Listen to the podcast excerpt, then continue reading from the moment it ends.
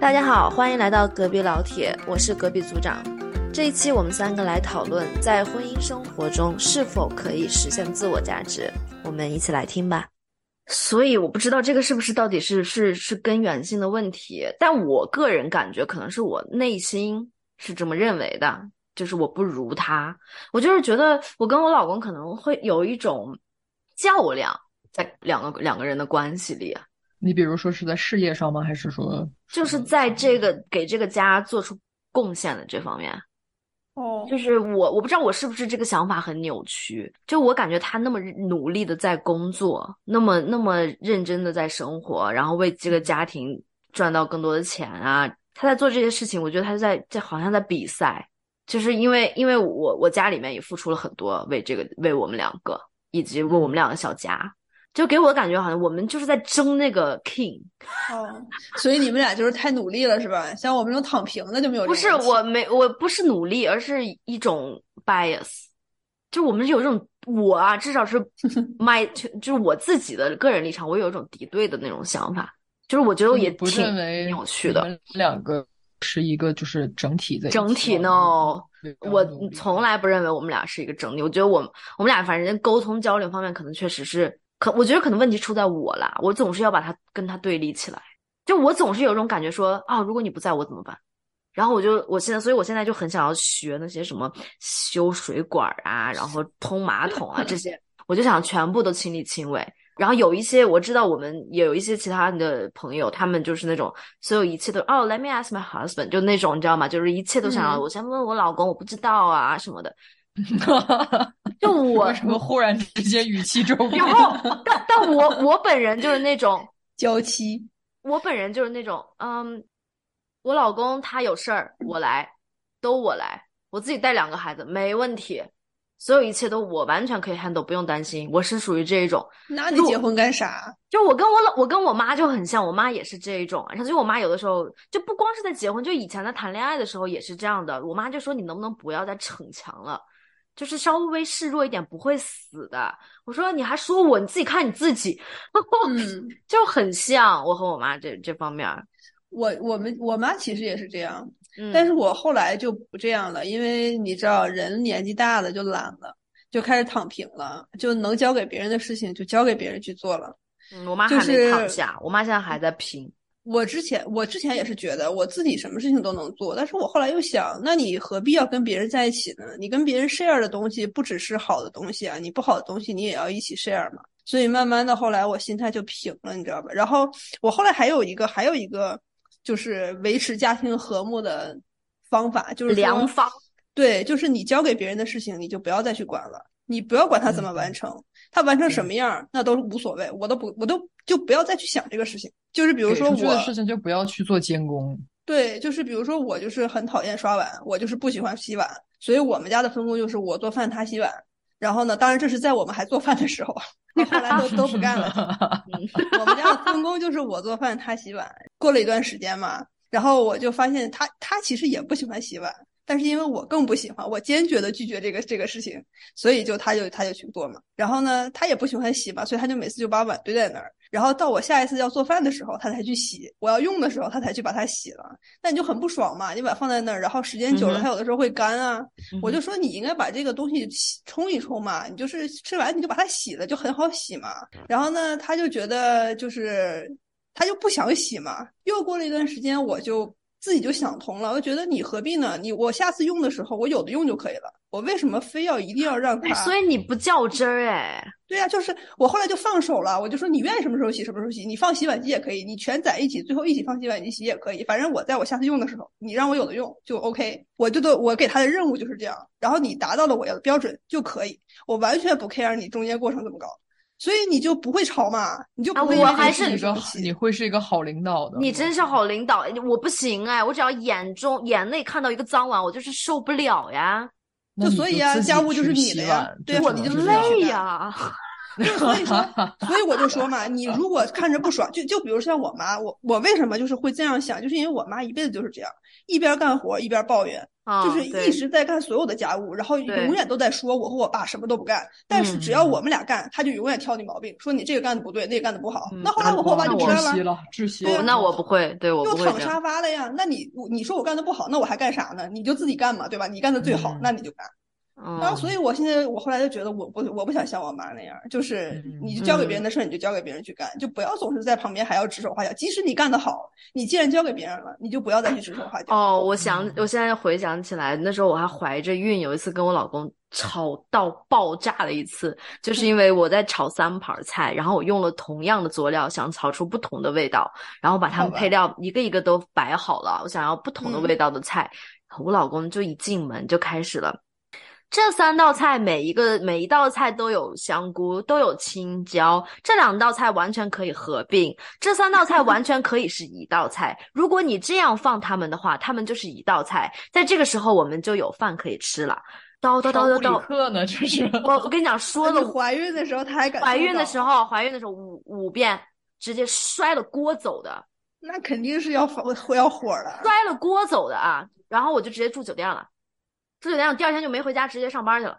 也是挺有脾气的。我脾气贼大，我不是跟你们说脾气大，你老不相信呢，就不会对你俩脾气大了，真的是。我感觉你刚才就对我有点脾气大。呀！你已经，笑死我了！已经开始害怕了。我马上要退出语音了，躲在角落里哭一下。告诉你脾气大，你还不信？再不信就让你感受一下。然后我妈就就在就在国内就劝啊，然后就是怎么会气成这样子？然后我跟你讲，太夸张到什么程度？然后我老公就找到了我入入住的酒店，然后终于找到了我，找到我之后敲门进来。正常人类难道不应该进来讲说 I'm so sorry, let's go home, right？结果他进来以后说，那三道菜真的可以是一道。Holy shit！我他妈直接我跟你讲，我就 就爆炸。然后我就啊，那个愤怒，然后后来反正就那就那样子，就我我老，所以我那天跟你说说，我老公真的很不会说话，他就是这样。不过我感觉男的好像很容易一根筋，哎，就是钻在那个里面出不来。对，就是你就觉得他们很蠢，你知道吗？但是我真的就是真的就是，他是不是就是很想吃那一道菜？没有。不是，就很执着，一定要合并成。我估计他可能是饿了，让你赶紧炒完，我好吃。对，老老陆说对，就是因为他饿了，就所以我当时生气的点就是 you're blaming me，你在怪我，因为我那时候也还是在家上班，然后他就觉得说，为什么我回家没有饭在桌上？所以你说我气不气？我就是特别气啊，然后就把一切都扔在地上，给他，我就那种就。爆炸，然后荷尔蒙当时也不太正常，整个人就飙了，就这样吧。然后，但但是我老公当时也是被我吓疯了，因为他没见过我那种样子，然后他也不知道该怎么办，以至于他找到我都还在说这他，我只是想说一下，那三道菜其实可以是一道，他们的佐料很像。他只是想说，他其实就是很想，就是想说我没别的意思，我只是想告诉你，这两个可以合并，我们能更快一点。这样咱们早点吃饭，咱们还可以出去散个步啊！你好好的，咱咱们可以躺着休息。他其实是这个意思，是好的初衷。但是我在当时的情境下，我就是想要，就是你知道吗？就是我就是想要爆炸啊！感觉感觉你又要爆炸了，对，没有，就这样，每次想起来都很炸，对对对，还是很真的，就是有些时候吧，都不用深刻去分析，就是到底是你什么意思或者怎么样，就是说话一样的话不一样说，效果真的很不一样。对，因为人吧不可能做到百分之百理智，尤其是过日子，嗯，生活这些细节，有些时候就是情绪主导，情绪先行。所以说你背后是什么意思？我怎么样去理解你？这个都是由理性去去参与的过程。有些时候就是上头了，听到你这句话一下子就来火了。嗯，你再怎么去解释，都变成了像一种你在辩解。嗯，明白吧？就就是我觉得好多时候真的是说话一定要注意，尤其是身边越亲近的人，说话越要小心，越要注意。我们家就是什么呢？你是我的亲人，血缘亲人，我怎么跟你说话，你还能记我的仇吗？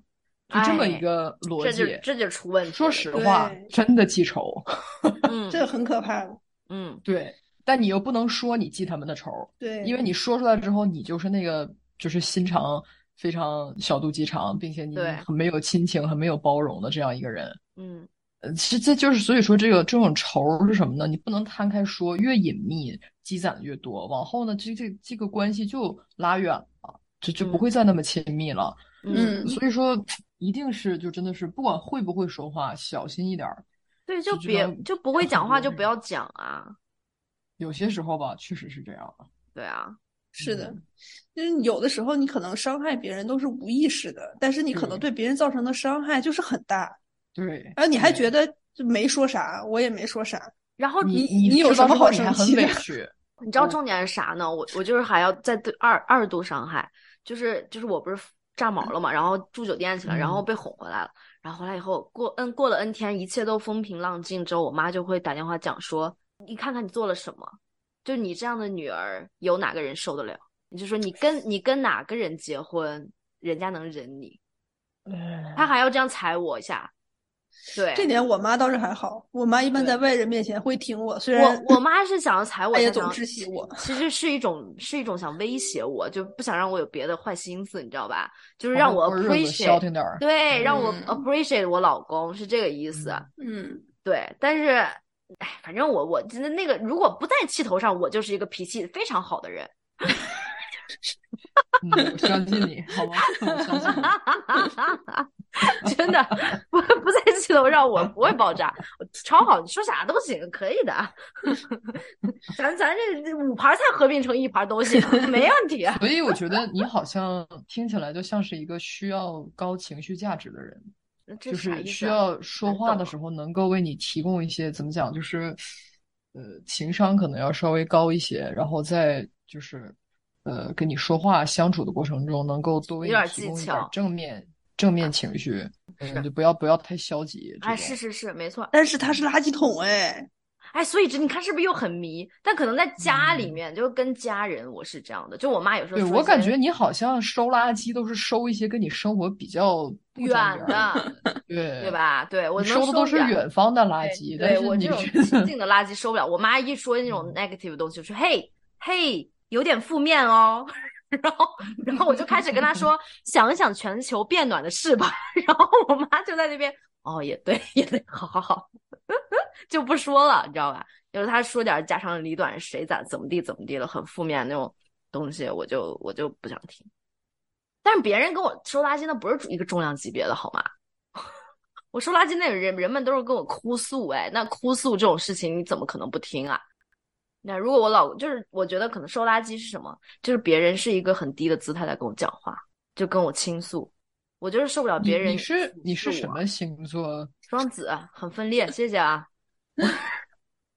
没有，我就是给我一种你好像是很注重于就是权威角色这这这样一个这我所以，我那天就跟你们在讲嘛，就我为什么嗯注重权威角色？我觉得是我因为我自卑，就是因为骨子里有这种自卑。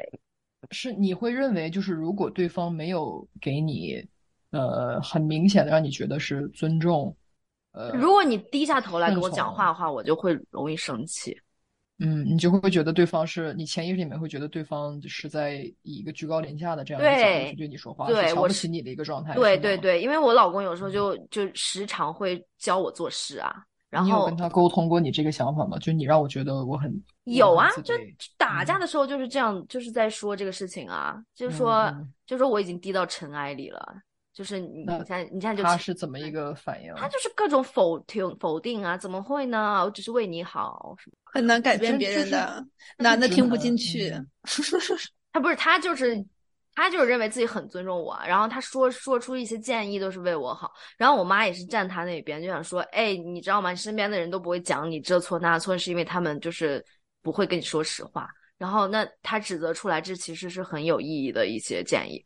然后我说，哦，好吧，就就是其实阿姨说的是对的，就是嗯亲近的人才会去指出你的缺点，但是还有一点就在于，他说出这样的话的时候，其实本意就是在说，嗯 you're wrong, you could be 如果。别人在夸你，不说你的错处，不是因为你真的很优秀，而是因哎为别人对没有在指出你的缺点。对这个潜移默化又是一种对自信的打压。对以后我跟别人相处的话，别人说你很棒，你很好，都是假的。那我的感觉就都是客气，嗯哼，只是你跟我不亲近而已。嗯哼，我从小到大就是这样这样被教育的。我觉得这个东西是一个迷思啊，就是因为有一些缺点你是没办法改的，那你说这有啥意义呢？你说完除了又能怎么样？对，除了让人家觉得。对，除了让人家难受而已。你觉得能改吗？根本改不了。你何必这样呢？你还不如你既然你既然选择跟他在一起，你就应该包容这些东西嘛。你不能强迫人家改变啊。对，你要是想改的话，你就找一个合你的意的呀。对，所以所以我我当时跟我爸在那边深夜促膝长谈的时候，就说的是，他如果想找一个跪着跟他讲话的那种封建女性的话，那他当初就不该找我。我当初就不是那种形象。就是被说教、被指责的那种，在家里面什么都听他那种，我就不是啊，那就不是我呀，我也不是。哎，不过那你们谈恋爱的时候和结婚之后会有反差吗？超级大的反差，超级超级大的反差。就我我我就回想那时候我们谈恋爱的时候，就两个人都在表演。就是就是就是你也是在演贤妻良母是吧？没有，我们我们当时闪婚的，这个闪婚他闪婚。对，我们的问题可能就出在这儿了，可能问题出在这儿。但是但是用我妈的话说，如果不闪的话，可能根本没人敢娶你。就是我就被我妈永远都骂到，你知道，就那种嫁不出去。阿姨，这个有点太……哎呀，你我妈跟你妈应该是什么哪辈子的姐妹之类的？哎呀，这些话术太熟悉了，天呐，这都是一个模板出来的吧？这是上过什么 PUA 课程？是，对，然后当时就是我们当时谈恋爱的时候，每天我们见面的时候，两个人都是化好妆，就他也会打扮，然后两个人就是你知道，就是人模狗样的啊，然后然后说话也是那种，嗯，哎，我帮你拉桌子，我帮你拉门，然后你想吃什么，我帮你买。啊，拍电视剧呢，跟那是。对对对对，就是在演戏呀。然后就是，哎，我帮你倒饮料，我帮你折吸管，然后我帮你拆筷子的包装纸，什么什么的。我帮你吃一口。就是就是这种真的。然后最后就是呃，那个 dating 结束之后还说谢谢你今天能来，我今天很快乐。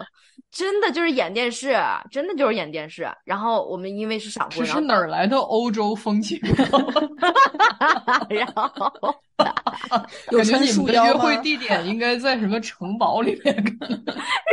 结束之后坐着马车回家？不会啊，上海上海外滩也可以吧？还要戴皮手套，就当你要挑选挑选一双高跟鞋出去走啊，然后还是什么的，就反正就挑 N 多件衣服，哪件合适穿哪件，就是在扮扮演。然后两个人聊天也是最开始恋爱时候，其实好像都是这样的，对吧？对吧？都会都是会这样的，对对，都是会这样的。然后呃，那所以说恋爱和婚姻的区别不就在这嘛？那你结婚，你不你结婚了，你不可能再这样，就是 不不会说 care 说，哎，今天跟老公出去要穿什么，随便，全都是随随便便 T 恤，就那种，对啊。哦，那我是我倒是没有什么变化，一直都是一样。但是我的问题在于，我之前因为我我老公和我就是前男友什么都是认识很久了嘛，就是上学的时候认识的嘛，所以有的时候呢，就是你一个人你在恋爱中的形象和你不在谈恋爱的时候，你有的时候会会有一点不一样。就我我正常情况下来说，我是一个很大女生的人，就是我什么都可以自己干，我那会儿成绩也很好，然后他们就觉得啊，就是对我来说是仰望。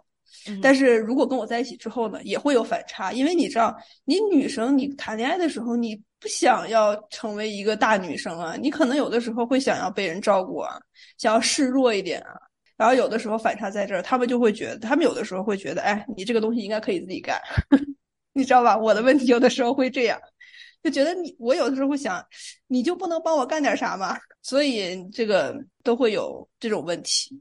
就是你结婚之后和你即使是认识很久的人，嗯，他也会有这种问题，因为你谈恋爱是和你做朋友是不一是不太一样的性格，对，所以说就是，嗯，尤其像我的话，还算是属于朋友多一些。然后 我妈就经常会讲说，你看，就是我老公和我爸都属于就根本就没什么朋友那种人，就是可能哎有几个相识的，能聊聊天气、聊聊政治就完了，就没有说像那种就可以交心的感觉。男生可以交心的朋友，可能就男生很难交心哦。对，所以所以说我妈就说，哎，那他你就是他最亲密的人，然后你还不服他，什么都不听他的，天天跟他给他找绊子，那他岂不是就很难过？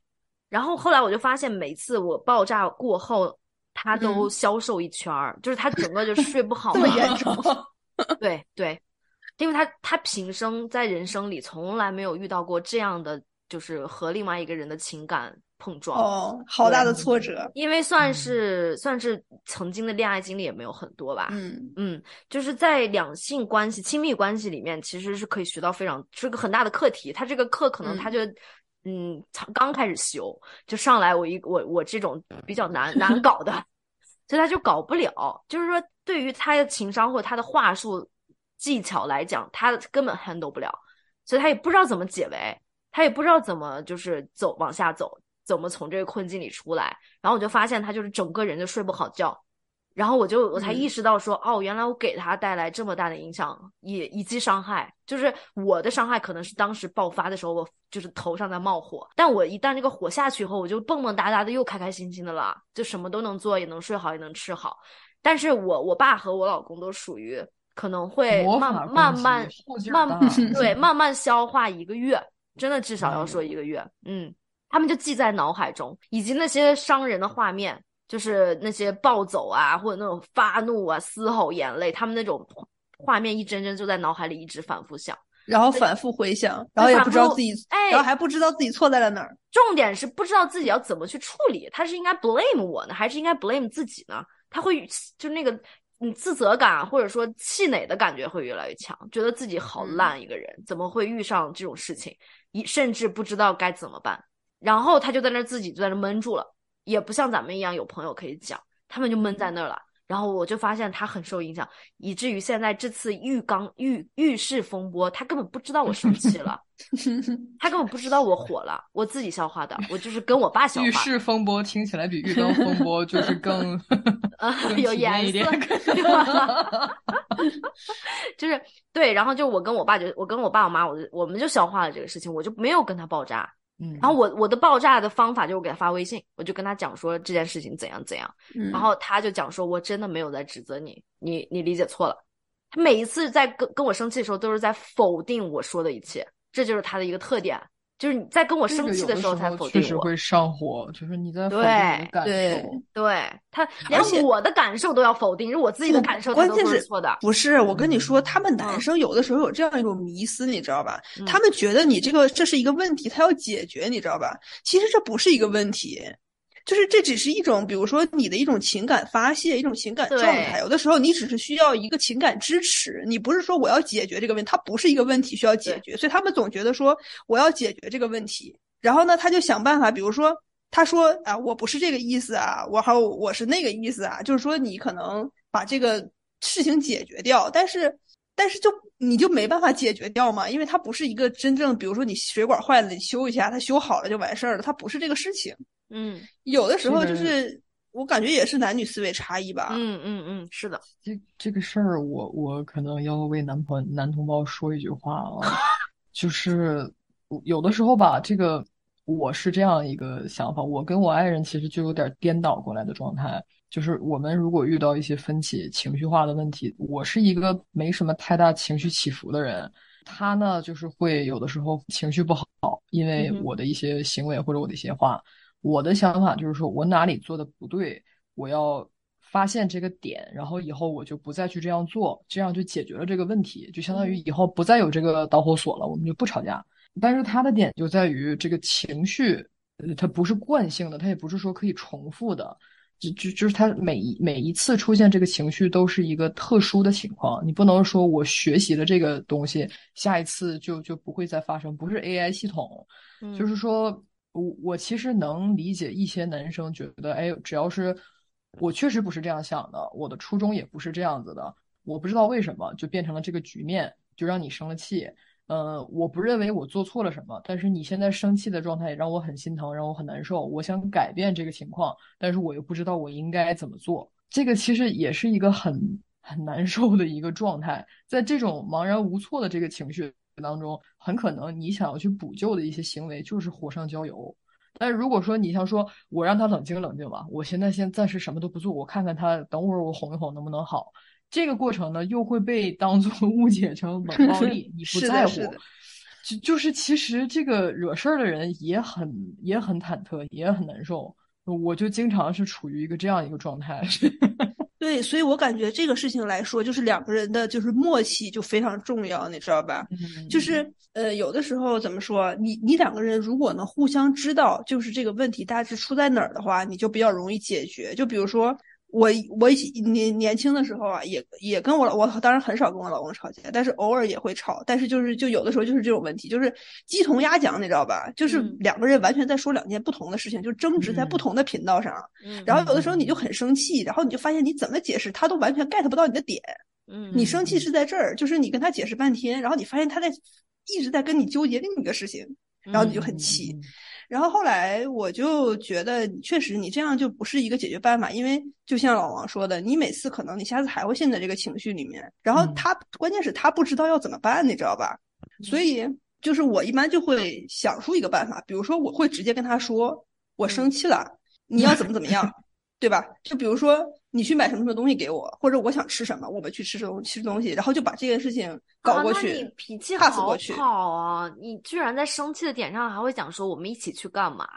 就是也要等那个劲儿过一点，你不可能你气头上你也没办法嘛，你肯定是在吵嘛，你肯定是在气嘛。但是就我也是那种就是脾气挺急，但是很快就会过去的人，就是很快可能就会。就我老公也是，他有的时候会想的比较多，就是可能我这个事情我已经忘了，他还在想。嗯，然后，所以我一般就是会告诉他，我我我们就去干点什么，然后就是表示我好了，不用再想这个事情了，就过去了就算了。嗯，就是这样，就是两个人，我感觉这个东西确实很容易，因为你有的时候你一个人在生气嘛，你气压很低，你另一个人很慌的，就是很怕，然后也不知道自己该干什么，也不知道做什么才能让这个事情好起来。嗯，这个确实是，就是确实是很恐怖的一个那个那个状态。老王点头，对，嗯，是的。所以就是说，你发火的这个人，有的时候你也可以做出主动的姿态。你哪怕就跟他说我很生气，然后我现在在气头上，我需要怎么样？我需要冷静一下，或者是我需要你去干什么？你要把这个事情说出来，可能会好一点。对，我觉得就是像陆老师这种解决方法很好，因为什么呢？过了那个气头的时候。你在气头上，其实你的重点，你只是想发泄你的情绪。但你过了那个气头之后，你是想说，我也不想再生气了，我也想这个低气压赶紧过去，我也觉得很难受。但是我需要，要么就是我要一个台阶下，要不然就是什么呢？这个这个劲儿，咱们得两个人共同缓和过去，不是我一个人从这个上面走下来就就可以了，你也得接住我。这就是两个人相处当中一些。就是潜规则吧。说实话，这个过程当中，你去说我想要去吃什么东西，我们去干点什么，把这个劲儿渡过去。这个时候，你的重点已经放在了我想和好，我想从这个吵架的状态中走出去。那组长，你刚才说就是这是脾气好，我觉得不是脾气好与坏的问题，而是说你当时那一个时刻，你的重点是放在我要把情绪发泄出去，我要舒坦了，还是说我我想把这个矛盾过渡过去，我不想再继续僵持了，不想吵架了。我感觉我是反的，就是就是有的人可能会想说和一个人结婚，然后就和这个人就是彼此承负担自己彼此的生活，然后往下走。我以前小的时候特别渴望这个事情，但是我感觉到就是现在就是特别能理解我一个朋友说的一句话，就是他很很不放心把自己的就是人生交付于另一个人，就是好像如果对方不爱你的话，你的人生就完了。就她特别恐，就是恐婚的一个朋友，她就是这种，就是特别不信任自己的老公，就是是因为不信任两性关系，因为她的父母就不是很和谐感情。然后我现在感觉我好像在经历这个阶段，就我我现在越来越觉得说我我就特别怕依附于他，特别怕，就甚至想要就是想要较量说我是可以的，哎，我就不需要依附于你。那可是我觉得你现在觉得很好，我可以，我觉得你现在就可以啊。你我不知道你为什么要会沉浸在这个迷思里。我觉得你现在就已经已经很独立了，还是没他多？不是你赚钱没他多，但是你现在赚的钱能不能养活你自己？可以啊，对呀，那不就结了吗？你即使是分开了，你也可以养活你自己啊。我还是就是想说，我想要比他更好。就是我总是我不知道为什么我在一直在较量。就我以前我在谈恋爱，以前小时候谈恋爱从来没有过这种，甚至于还很习惯于一个爹味儿的男友。现在我就不知道我整个人变了，我也不知道我怎么回事啊。可能是他爹味儿爹的不对。那我可能觉得我可能想变成你，可能是他不够爹，也可能是你自己想当爹了。我不想过爹瘾了，是不是？家里总要有一个爹，性格上岗。没有，我其实就是觉得，如果要是能够再强大一点的话，我就会更心里有有点。我觉得我就是还是太弱，就总有这种感觉。这段掐掉，但是我觉得回头我觉得有必要。你如果想的话，组长，咱们私下里谈谈心。我觉得这个是一个你可能是嗯，不是一个夫妻问题，而是说走到了一个人生的状态中，是你自己。产生了一些，对我感觉是对自己的信心的问题。嗯，对对，可能是你自己产生了一些自我疑惑，这个东西就可能投射在了呃亲密的人身上。但我觉得这个如果长期以来下去不解决的话，可能对自己心理健康不太不太好。不是说婚姻问题上啊，就是说你自己开不开心这个状态下，我觉得需要去聊一聊，解决一下这个问题。对这个问题好像也是挺久了，一直都有这个问题。嗯，是的，所以我觉得你的迷思在于，其实你完全可以独立，你完全可以就是照顾好你自己，但是你觉得你不行，你想要你想要就是更加的证明自己，但是你其实不需要在家庭生活和婚姻生活中就是这样证明自己。就是我觉得吧，可能每个人他的生活重点是不一样的。就是说，很多事业事业女性，我很佩服，我也觉得是是非常好的一件事情。但是对我来讲，我是一个家庭型的人，就是说，我觉得我人生最大的价值，可能就是让我家庭当中的人，包括我爱人也好啊，我的就是长辈也好，家里面能因为我而更开心一点、幸福一点，这个事情对我来讲比事业重要。我我觉得怎么讲也没有必要总是去说，哎，恋恋爱脑就是一个特别不好的一件事情，或者怎么样。有些人他的人生价值就是高度捆绑在家庭上的这件事情，如果不是你自愿的，那很不好，很痛苦。但如果是你本来就是这样生活的话，我觉得无可厚非。对于我来说。我觉得啊，就是说，在婚姻里面，就是能感觉到安全感是一个非常重要的事情。就算是有一天我能做好准备，就是说，可能说实话，这个人生很多东西无常嘛，对吧？就是可能也有意外呀，也有可能是各种各样的原因，也许有一天会分开。但是在那之前，我的想法是什么呢？保持一定的独立，让你自己觉得安全和开心。但是在这个前提下，不要害怕去依附于对方。在某些某些程度上，因为不不这样做的话，对方感觉不到自己在你身上的价值。嗯，是的，是的，我特别同意。我你只要你不需要我，你就随时可能抽身离开。这个这个东西就是说，你如果不放心去把自己的一部分托付给对方的话，你永远摔不疼，但是你也永远不可能享受到就跟对方一起飞起来的这种感觉，就永远就是在地上。打转儿，基本上就是这样一个状态。我可以我的理解呀，是的。那你咋早不飞？你现在想飞？你窝都建好了，你要飞？你蛋都生了，你要飞？我想起一个儿童剧，那个主题曲就说：“我要飞，我要飞。”我觉得我现在很大压力来自于，就是如果我个人一个人的薪水可以供两个小孩都上私校的话，那我才是真的强大。哎，我跟你说，这个你要是这么想的话，那日子就没法过了，没法过。现在就我现在我现在就是一个人贫困线的水平。我现在家里六口人，你知道这日子怎么过？就是，但是怎么说呢？我之前有小孩之前也在，也就是一直是就很犹豫，就是说你这个经济状况不行，要不要要不要生小孩，能不能生小孩？但是其实这个东西就是就是迷思嘛。你像。国内为什么大家都不要二胎？就是养孩子成本太高嘛。对。但是事实上，你小孩怎么养都是养儿。你有时候你对他的就是感情照顾，你不见得都是完全要靠金钱来提供嘛。是的。所以这个东西有的时候不用太紧张。可能我还是把钱看得太重了。也是好事儿，但是不要太纠结于这件事情。嗯。嗯 OK，今天我们就聊到这。现在我们来做个 ending。我跟你们讲，我现在经过几个月的试炼，我觉得我已经发现了，就是解决上述所有纠结和那种 conflict 的良药。真的存在吗？嗯，真的存在。因为你知道，就是之前你不是说，如果不把自己交给对方的话，两个人就无法一起飞翔吗？老王，这是你的话。我我已经选择性失忆了，所以说 不要鞭尸了，好吗？我跟你讲，我觉得就是。主要两个人能一起飞起来的主要的原因还是不能不能拖家带口。就是我妈是是孩子和家长吗？对，就我我我两个娃他们回去以后，虽然他们现在只回去一周，但这一周就是我和我老公完全回到了就是刚刚认识时候的状态，飞翔，就我 飞飞翔。就完全没有什么说教啊，他怎么那么烦啊，这些有的没的。然后我们两个就超级 friendly，你知道吗？就是今天想吃什么，好，今天我帮你煮了这个，我帮你烧这个，我帮你买这个，就两个人变成这种，完全就是没没有什么说教那些，就是完全变了一个状态，就是变成刚开始那种，我帮你拉桌子，我帮你折吸管，所以说都是孩子闹的呗。每日恐育啊，这是不是啊？就是我就感觉可能就是 attention，如果。嗯，就是你因为小小孩在身边的话，可能就确实会比较紧绷，然后你怕忽视彼此是吗？对，会完全的忽视，然后对方的每一句话都变得很刺耳，而且小孩总会制造很多麻烦。是的，就我们的眉头就不会松下来那一种，就是会担心这个那个呀。当然也会快乐了，但快乐也是看着孩子高兴，都不会看到对方。然后现在的话，就是就是完全感受到了那种就是。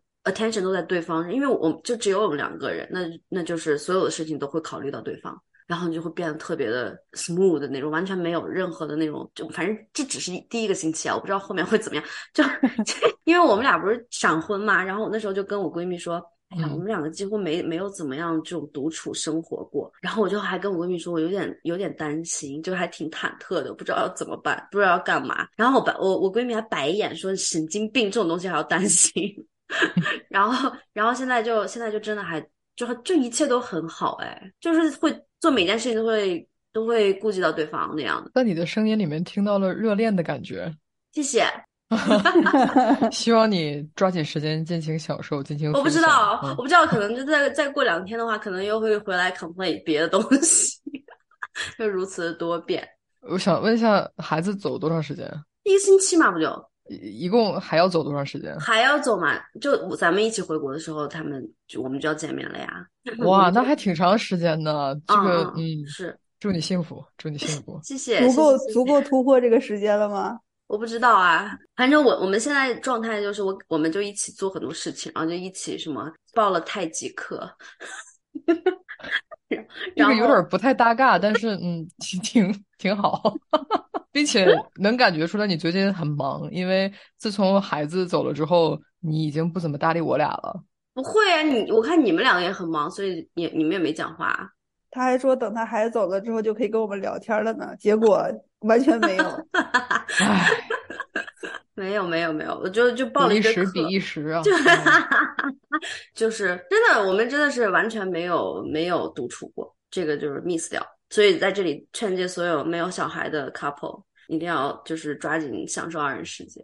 哎，那你说你在平时生活中，如果偶尔有一天孩子不在，你们两个出去二人世界有用吗？那基本上是没有，基本上没有发生过。就你放不下呀，你就肯定不会说，哎，咱们俩干嘛干嘛去？不可能。我知道美国很多 couple 是这样，但我们就是就还是做不到，真是，嗯。我最近不是新晋成为一个小孩的干妈了吗？呃，然后我能感觉到孩子妈妈确实离不开孩子。